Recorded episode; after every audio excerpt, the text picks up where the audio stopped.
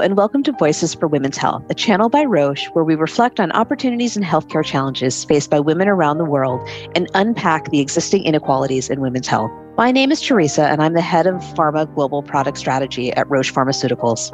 Today, we have the pleasure of hearing from Natalie Buford Young, CEO of Springboard Enterprises, a company that has, for the last two decades, helped and supported women led companies. Natalie, thank you so much for joining us today. Let's let's just start really generally about the topic of women's healthcare. What do you see as the biggest challenge that women face when it comes to healthcare? Well, research bias is a big challenge. And it's interesting because women make up 51% of the population, yet only 4% of research and funding goes towards women's health. And until really about 20 years ago, women were excluded from clinical trials because our hormones make our bodies far too complex. And, and you know, it's really beyond women's health areas such as fertility or menopause or the things that you would normally associate with women's health.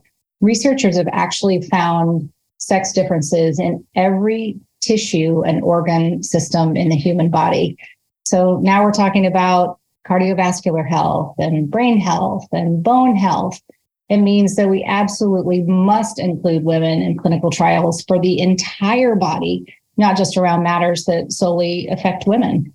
And more to that, you know, if you look at the statistics, really this whole research bias becomes such a challenge because it leads to underdiagnosis in common and deadly diseases in women. And the statistics are alarming. You know, ovarian cancer is the only sex specific cancer with a greater than 50% mortality rate. And if you compare this to prostate cancer, which only has a 9% mortality rate, I mean, we want no mortality for anyone, but if you look at 50% versus 9% because of the studies being skewed towards men's bodies, uh, that's alarming. And then you look at endometriosis, which affects 10% of the population. Doesn't sound like a lot to some people, but it's an excruciating disease and it impacts the quality of life and job security and families. And 80% of patients suffering from autoimmune are women. Two thirds of patients with Alzheimer's are women. So the list goes on. It just makes it glaring that we need to include women in clinical trials, increase funding in women's research, and invest in innovating around women's health. That's so true. I mean, those statistics really are incredibly alarming. I think even for someone like me who's been in the industry for, you know, most of my career, I was still really surprised to learn up until very recently that, you know, the man was the default human and even mm-hmm. the lab animals that were used in very early clinical research were all male. It's an incredibly sort of systemic bias that that starts way back in the petri dish, um, mm-hmm. and and comes full service into how healthcare is delivered in hospitals and in doctors' offices today all over the world. So mm-hmm. it is it is really something that can, can be kind of jarring when you actually kind of get into the into the meat of it. How can we individually and as an organization help address and tackle the issues that are faced by women in healthcare? Doing what we're doing right now, really keep beating the drum. And, you know, Springboard and our Women's Health Innovation Coalition, of which Roche is such a key contributor, are really taking the collective approach by convening top networks of researchers and innovators and investors, industry professionals, you know, anyone who really has the ability to bring women's health needs to the forefront, um, we need to talk more with industry and government. And you know just like i said just keep beating the drum. It's it's amazing when we have these types of conversations. You're in the industry and and i'm in the industry or supporting the industry. But when when i have this discussion in broader communities yeah.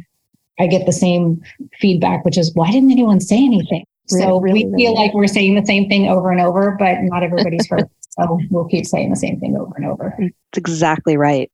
So I think you've, you, you have sort of answered this a little bit already. Why was it so important for Springboard to help redefine women's health? You know, what what made you kind of get into this space? Yeah, that's thank you. So Springboard's been around for 22 years, really making an impact for women entrepreneurs in general across primarily life sciences, digital health, technology. So we really saw that so many of our women entrepreneurs were starting to innovate around women's health. It's really a natural extension to what we're doing. And we want to make the same kind of impact around women's health innovation that we have for women led businesses. And I'll give you some of the, the stats on that. In our 22 years, we've had 880 women come through our programs. And of those, 27 have gone public. They've created over 36 billion in value. They've had 225 significant M&A transactions. So that's the power of the network that we already have and the power of the community and the programs that we've already built. And now we're bringing that lens to women's health innovation. Those are some impressive statistics. So, the importance of investing in women and supporting women entrepreneurs. some people might argue, why is it different? Why, why do we need to do something different for women than we need to do for men? Why is something like Springboard so critical? When we started 22 years ago, uh, there was a lot of venture capital money flowing across the transom, and none of it was going to women entrepreneurs. So our founders uh, ran a process to identify great women entrepreneurs, took them out to Silicon Valley, filled an entire uh, I think it was the Oracle Theater with investors. And on that day, I think it was the 26 women that presented. Uh, maybe 22 were funded, two merged their companies, one sold, and one wasn't funded. I don't know if I got the math exactly right in there, but it really let us know back then that we were onto something. If you roll it forward to today, you know, how are women doing in venture capital? Not so great. I mean, part of it is they're not asking for the same levels of mm-hmm. funding as men, but also the venture capital industry is still primarily male dominated, and women are only receiving around 2% of venture capital funding um, compared to men. So there's a lot in there that says we really need to continue to focus on it. Um, what I can say about Springboard, you know, we we can't change the entire landscape, but we can certainly make an impact for the women that we're behind, and that's why we've had such great statistics. Ninety percent of Springboard entrepreneurs are funded. So we'll keep beating the drum and making an impact for the ones that we can touch and really get behind. That's amazing.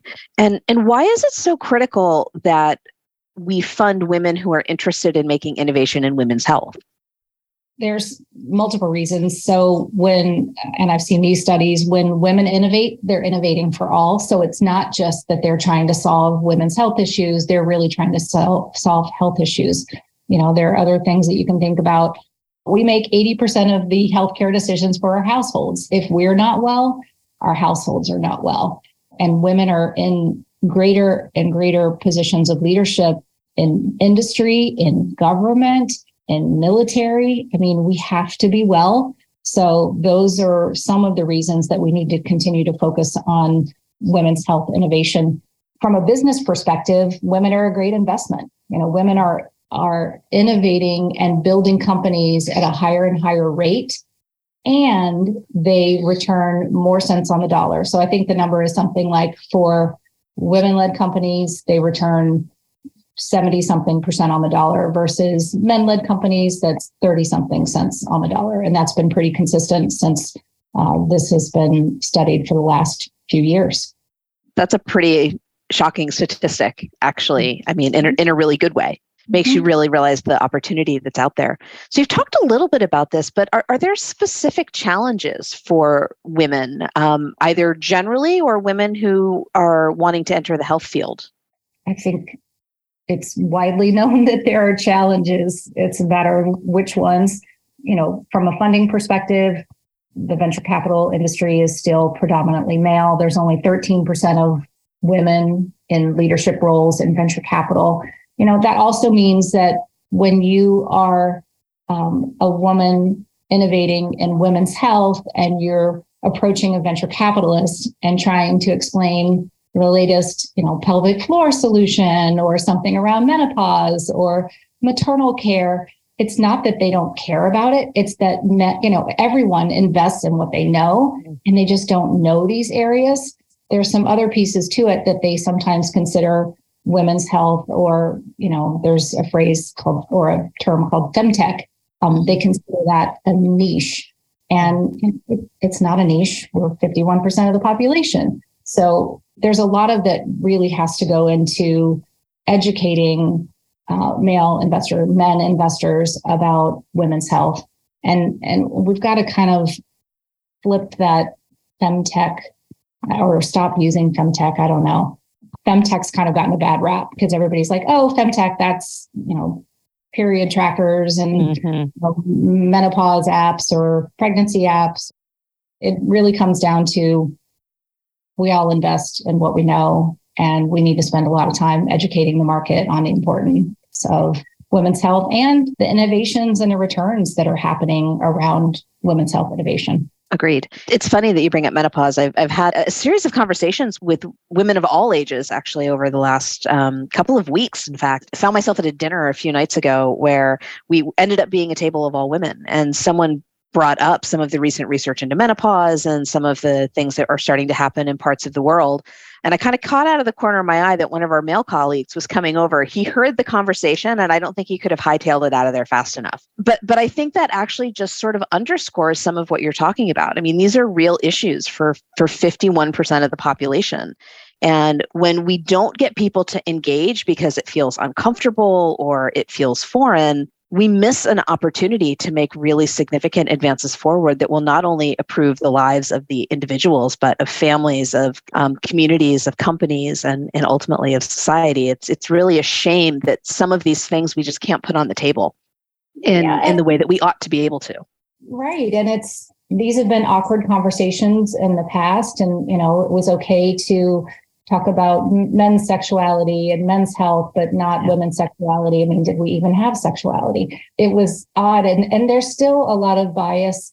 I don't, I haven't really followed it, but I've heard it a few times where men's sexual health ads are okay on Facebook, but women's aren't, and other publications that kind of have that same thinking. So there's still a lot of bias, but I think, you know, more and more now that we're we're really integral and critical to the workforce and to the economy, our health should also be critical.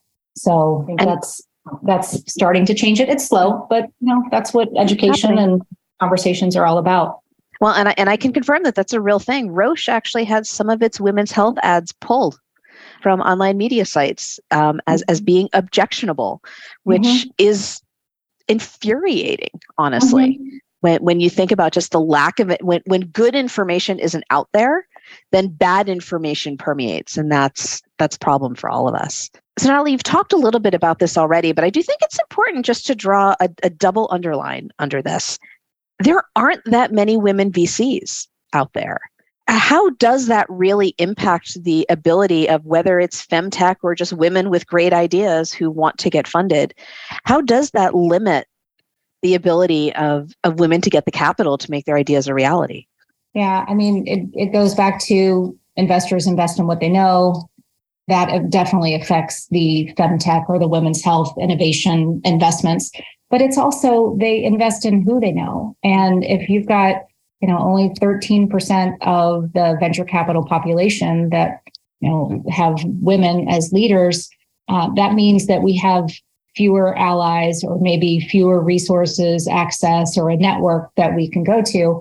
What I would say from a springboard perspective and from women's health innovation is we're seeking to have stronger relationships with all investors, not just women investors. We, we want men investors. We want to uh, be able to provide them with access to top women innovators. So it's a lot of focus on really building out that community and you know, especially during the pandemic, we saw major declines in investment. I think we went from over the last three years, like 2.8% venture capital flowing through to women. And then it was maybe 2.2 or 2.3, and now it's 2%.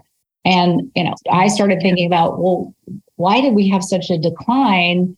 And it goes to some of the things that we talked about before. One is people invest in who they know and what they know. And women were also taking care of their families during the pandemic. So many of them pumped the brakes on funding. So even if they were getting somewhere and building their business, when you've got an entire family that's suddenly home and needs your attention, we are the primary caregivers. So some of us pump the brakes. Mm-hmm. So there was less less money flowing through to women. I think it's more and more in the forefront. We're building so many emerging fund managers who are women. There are women investors that are coming together and building great funds that are focused uh, on women solely, like Portfolia, or on women's health innovation. So, I mean, we're we're making progress. It's um, it's not instant for sure that's so impressive. And i think sometimes particularly as women sometimes we forget about that value of the network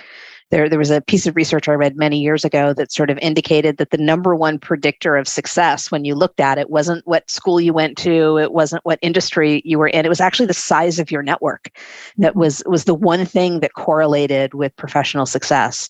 Um, and as Madeleine Albright says, when your girlfriends call, you pick up the phone. So it's it's really important that we invest in those relationships and that we nurture them both as women and as professionals um, because they really do matter. So th- this has been a fantastic conversation. Thank you again for for joining us. So I, I, have, I have one last question for you. If you could change one thing now, what would it be? Oh, greater funding and research around women's health. So listen up, all you venture capitalists out there. We need you to be taking a different uh, a different view towards the women who come to offer you ideas. This is a huge and and growing market and one that desperately needs attention. So thank you for all you're doing, and we really look forward to seeing the difference that Springboard and all of the Springboard entrepreneurs can make to women all over the world. So thank you, Teresa. Thank you so much. Thank you for listening and contributing to the dialogue. Don't miss the next episodes of Voices for Health, where we will continue to address the opportunities and challenges involved in transforming health systems. Visit our podcast, Voices for Health. There you can find more information to contribute to the conversation about transforming healthcare.